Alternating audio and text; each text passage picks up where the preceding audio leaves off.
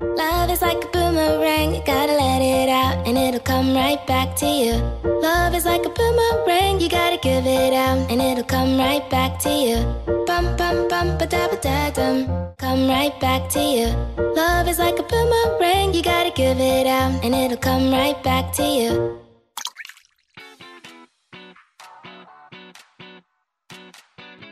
Hôm nay chúng ta sẽ nói về禁忌之戀 Tôi muốn bạn viết ra những gì bạn có thể chấp nhận được trong禁忌之戀Viết xong rồi, bạn bỏ vào bên cạnh của bạn 我諗師生戀就最接受到嘅，女學生都會幻想，哇！如果可以同到個阿 Sir 一齊就好啦咁樣。師生戀，但係誒唔可以我係 C 咯，做老師咧可以 quit 噶嘛， 咁佢就可以 quit 咗之後同我一齊啦。我揀動物與人之間嘅關係，因為我睇過新聞咧，就係、有個人咧誒金毛結咗婚啊，我覺得好 Q 啊！係醫生同病人，我接受到。So sexy，忘年戀啦，即係如果佢個樣係好後生咁，我都接受到。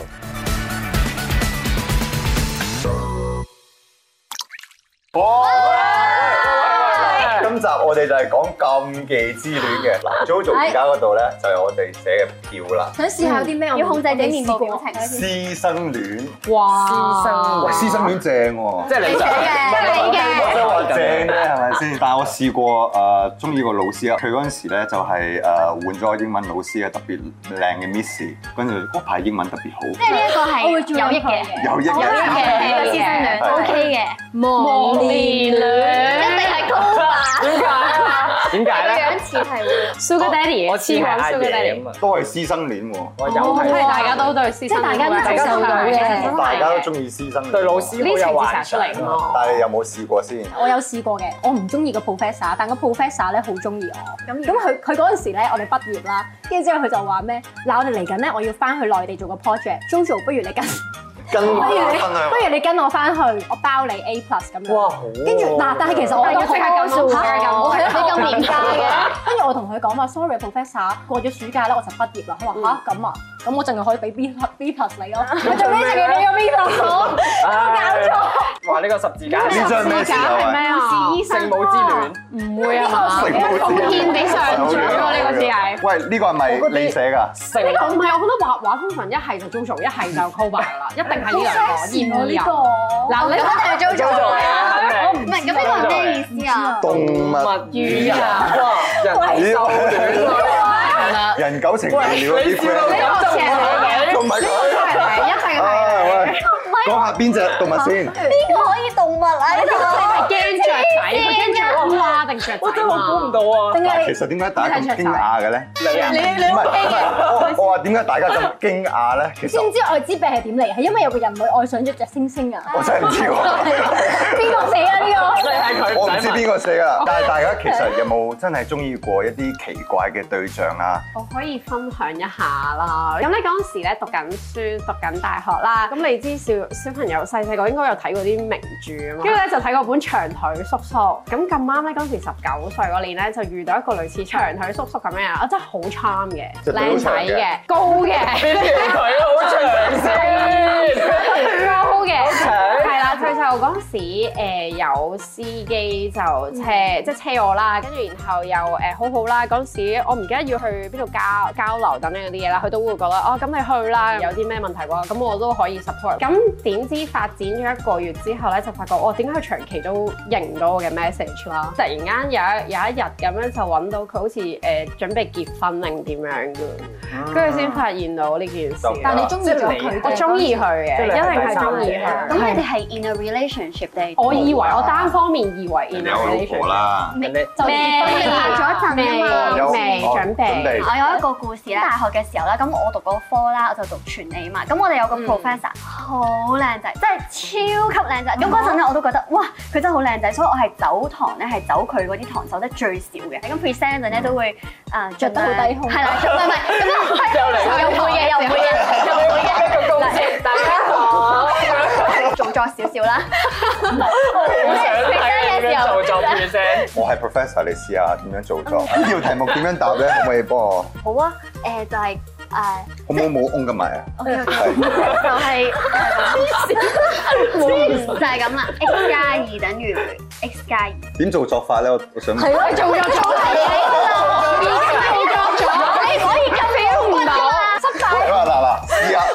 點樣做作啦？呢條題目我諗咗好耐，唔知點答。你可唔可以做作咁同我答下？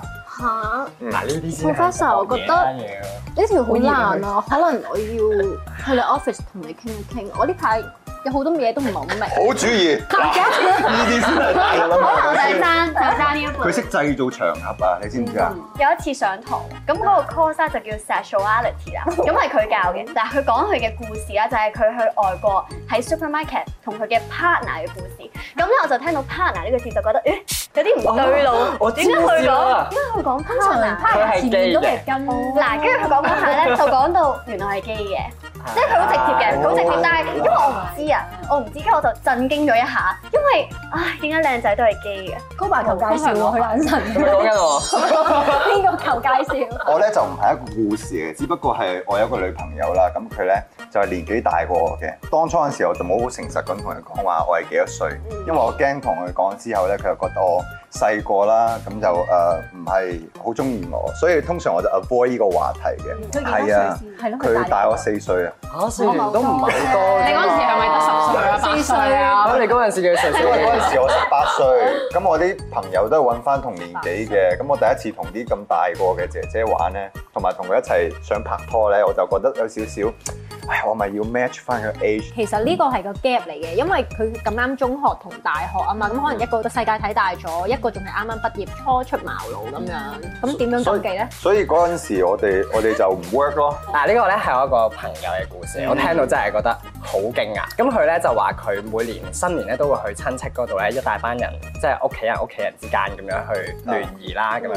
咁佢就有個表哥嘅，嗰、個男仔嚟㗎嚇，即係我個 friend 係男仔嚟嘅。佢有一次咧就搞上咗咩啊？搞上你同表哥咗。係啦，呢樣都唔係最爆，最爆咧，咁呢啲新年嘅節日咧，啊呢啲派對每年都有一次啊嘛，佢之後每年咧都有再嚇友啊誼波，每年哦都唔係親戚波呢啲係啊，喂，呢個真係禁忌。佢直情幫你開年啊，我年年都幫你開年。即係有血緣關其係實，但係屋企人知唔知道啊？梗唔知啦，點會俾佢哋知啊？佢講俾我聽咯， Oh my god！係咪邀請你啊？邀請我唔係佢親戚，你，我發現我哋我哋 friend 嗰啲 friend 嗰啲先至爆啦，有三個人物嘅，一個咧係叫大啲嘅男仔啦，一個叫細啲嘅男仔，一個咧叫叫到誒大啲嘅男仔個女朋友。咁呢個三個人咧，佢哋就好 friend 啦，佢哋會經常去上抓馬堂啦，會去旅行啦，會 camp，即係三個嗯係好 friend 好 friend 嘅。咁然後咧，佢哋三個人就可能去誒上抓馬堂啦。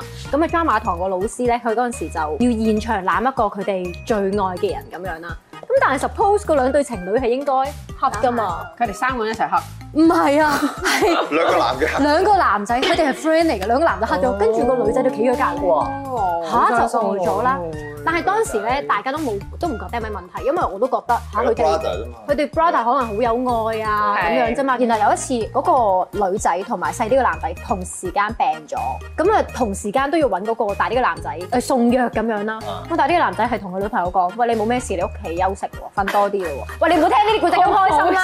哎呀，冇咩事，係佢嘅反應，即係佢嘅反應，佢有畫面。斷你跟喎！住嗰個大啲嘅男仔就真係買晒藥啊，買晒外賣啊，然後去揾嗰、個揾佢個 friend 咯。細啲最爆嘅地方係十年咯嗯，佢哋三個呢個關係係行咗十年。喂，其實呢啲戀愛我哋唔係個個接受到啦。啊咁我想睇下大家有邊啲係接受到嘅，啊或者接受唔到嘅。如果你接受到嘅話，就舉牌啦，好唔好啊？好接受唔到就放低。多角戀啊！誒，接受到嘅舉牌，我接受到，我唔得啊。竟然全部女仔都接受到，但係點解咧？純愛可以。因為純愛啫嘛。純愛可以你嚇你中意幾個人都可以同。戀愛喎，但係誒，我嗱我嗱咩啊？哇，飛過唔得。婚外情，婚外 情。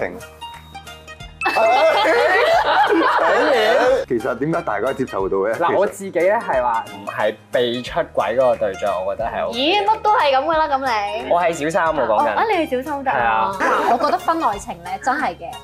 係好 common 嘅事咯，淨係只係你個伴侶知唔知啫？其實我贊同嘅，即係你兩個人結埋婚咧，就話就話要同對方一齊啦，一世。但係如果你真係遇到個真心相愛嘅人，咁啊點算咧？唔一定要一齊嘅，不過可能就係婚外情咁解啦。師生戀，係接受哎我最中意師生爽問嘅題爽嘅唔係最中意我接受最到最中意接受到自己師生戀試過師生戀嗰方面，其實我就 O K，因為我曾經咧中學其實出過兩對師生戀，其中一段咧其實係修成正果嘅，結咗婚有小朋友嘅，但係就係喺呢個學生離開咗學校先開始嘅啫。叔嬸戀，叔嫂啊，叔嫂戀。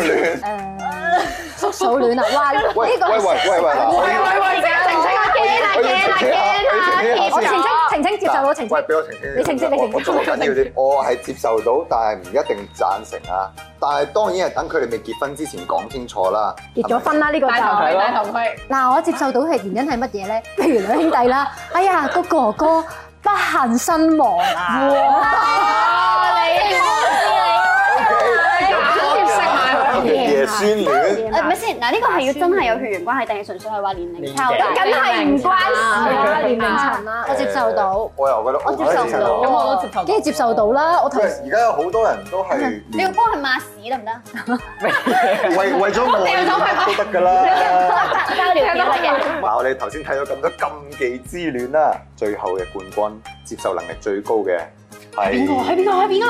係邊個？你又唔使執望啦，做。啊一啲懸念都冇啊啦，係其一實啲嘢真係喂，咁導演啊，係咪有咩懲罰或者係獎勵㗎？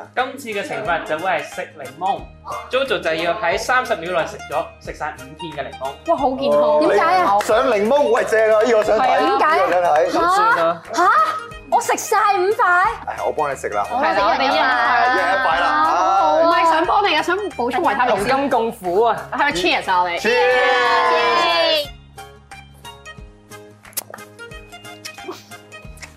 好酸啊！ Give it out and it'll come right back to you. 啊今次大家估下呢個嘉賓到底係啲咩故事？我俾相有冇你相啊哋睇下先。有相啊有哇！仙氣喎呢個，睇下先睇下先啊！好有氣質喎！呢張相睇上，我都覺得係玩音樂嘅，哦佢咁睇都我留意睇睇到到太 à? 我落 咁都見唔到。咁我哋就事不宜遲，知不佢如咩故事啊係咯，睇下請一齊先。歡迎你啊！你好你好。喂，你今日上到嚟一定帶咗啲好爆嘅故事想同我哋 share 噶啦。如果俾一句説話你去 sum up 呢個 story，你會點樣形容咧？我俾人追到要辭職。 似食喎，已經講晒成個故事㗎啦喎。最結局係啊多謝多謝多謝翠怡。 冇冇冇，我都都想聽下點解會辭職本身做邊咁搞慣嘅。本身係有喺啲商場啊、餐廳嗰啲唱歌，同埋做下 model 啊、freelancer 咯。嗯咁你點識佢㗎？佢係上司。因為我以前咧有入過公司做嗰啲訓練生啦，咁就喺哦入面識到嗰個男仔啦，跟住嗰陣時佢有女朋友嘅，跟住嗰個女仔都係喺同一間公司入面嘅，哦都係訓練生。嗯係係個男仔咧，個男仔都係。哇咁其實都靚仔靚女嚟喎，你哋啊嗱，但係我哋今集係講禁忌之戀係咯喎，有咩禁忌咧唔可以同佢一齊咧？因為個男仔同個女仔係之前已經一齊㗎啦，咁但係咧公司有講到話入咗公司之後就唔可以拍拖嘅，跟住咧有一次咁我就同個男仔，因為我同佢住得係同一條路咁樣啦，嗯所以就一齊翻去啦。跟住嗰日咁啱我又唔開心，跟住我就有同佢分享啲咁樣啦。跟住嗰次之後咧，有一次咧就誒成班女仔一齊練舞啦，跟住佢女朋友都喺度嘅，跟住後尾我啲 friend 同我講話嗰個男仔係咁望住 我咯。而家 step à, 啊，佢望住你，你有 step 啊？之後望住佢啊！教你 練。一段時間之嗯後，跟住就分咗手啦。佢分咗手之後咧，個男仔就嚟追我咯。之後擺明係因為即係公司明明都話唔俾拍拖，你仲追我咩？但係啊你有冇點樣拒絕佢咧？佢嗰陣時咧係誒，即係譬如佢會跟住我同我個 friend 出去啦，跟住又話要俾錢啊，咁我係咁話唔使啊。我其實幾好啊！但係我啱啱聽你嘅故事嘅時候，我聽到你話你會同個男仔講心事，但係係乜嘢位觸發到你想同個男仔講心事咧？一開始咁啱嗰日係同路咯，即係即係咁咁啱咁巧真係咁啱我一齊收工，你都同我講心事。套路人。首先我覺得嗰日好唔開心，跟住同佢講到啲，但係之後咧，我冇冇再同佢有文字上交流或者點㗎啦。你哋會唔會同男仔傾心事啊？隨便，我成日打俾你㗎啦，你唔聽我成日級㗎， 係啊，又嚟煩我，唔關工作嘅，千祈唔好煩我。對 但如果話男仔 friend 嘅話咧，我覺得其實同佢哋講心事係有個好處嘅，即係比起女仔睇到嘅嘢又唔同啲。但係真係㗎嗱，無啦啦同個女仔傾心事啊，或者女仔同我傾心事咧，特別係唔開心嘅，咁我喺度聽咧，我會融入咗你嘅世界，你幾放心將你心事交俾我。 男仔就會有一個心態就係我想 take care 你，係。可能你就俾咗咁嘅錯覺佢，佢又嗰刻中意咗你啊，你唔怪得人哋㗎。 你以人哋以為你俾咗嗰啲，你係俾咗導火啊線。啦，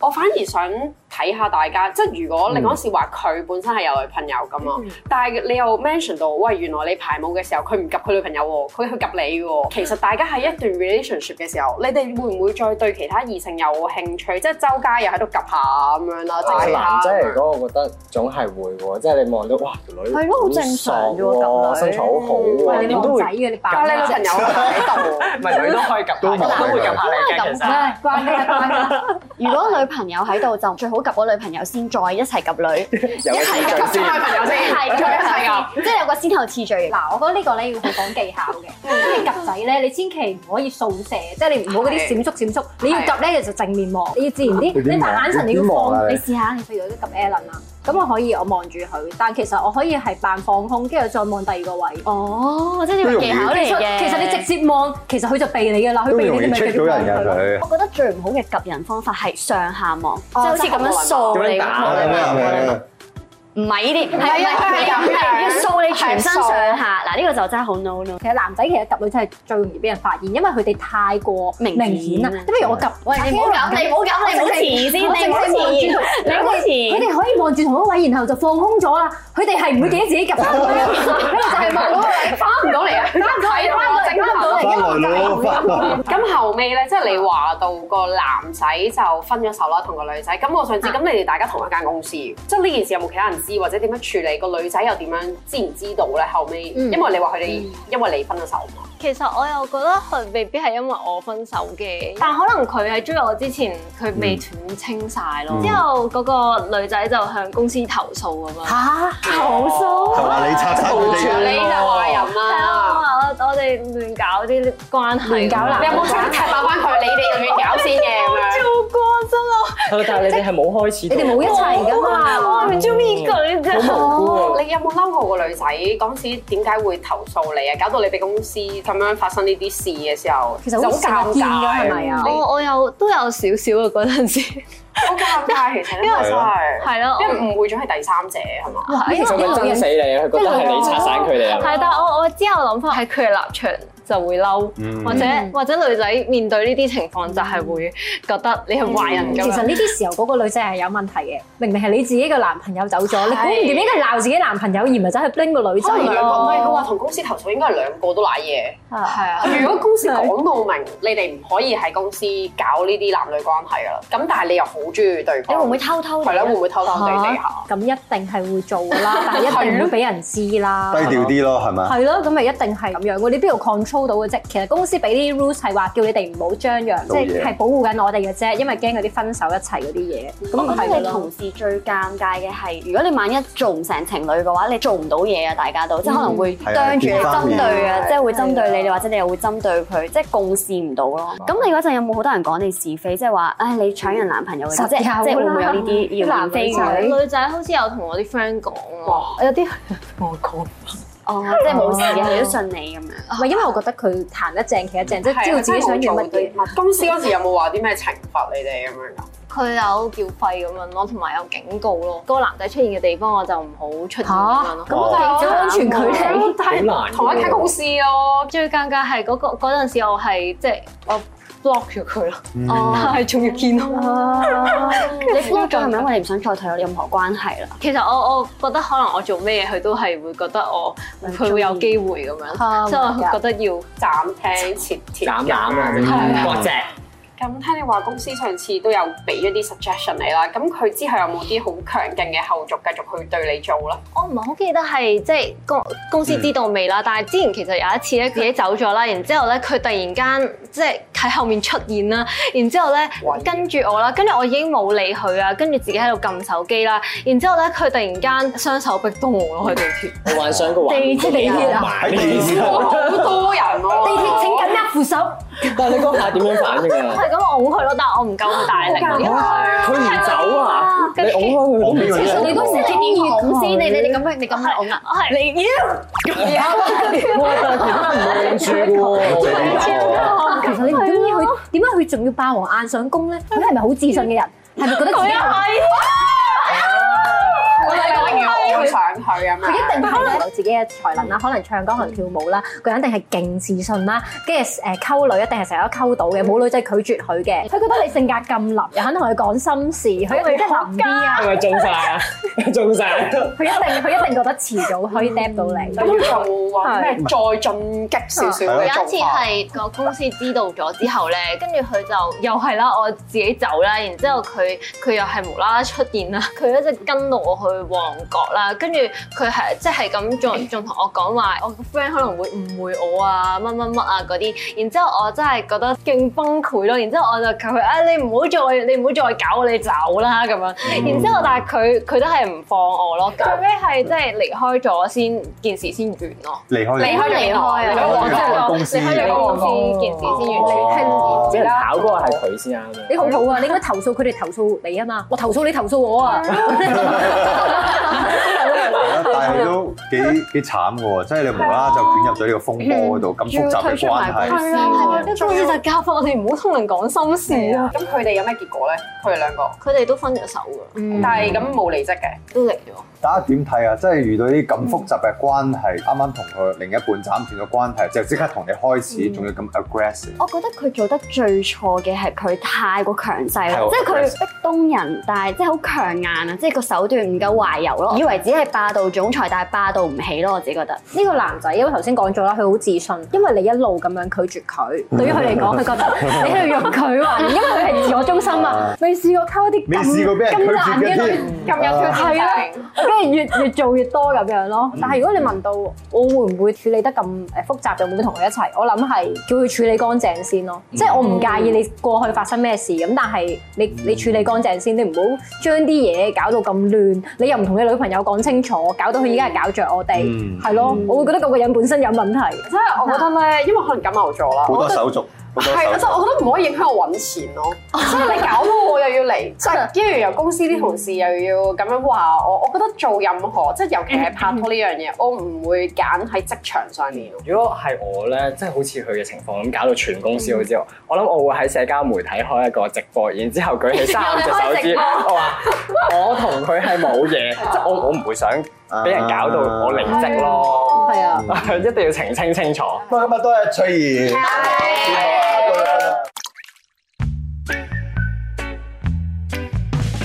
Quiet fall, the lizard on the wall, bring me back to where we belong. You ride a rolling wave and catch another, another every day. You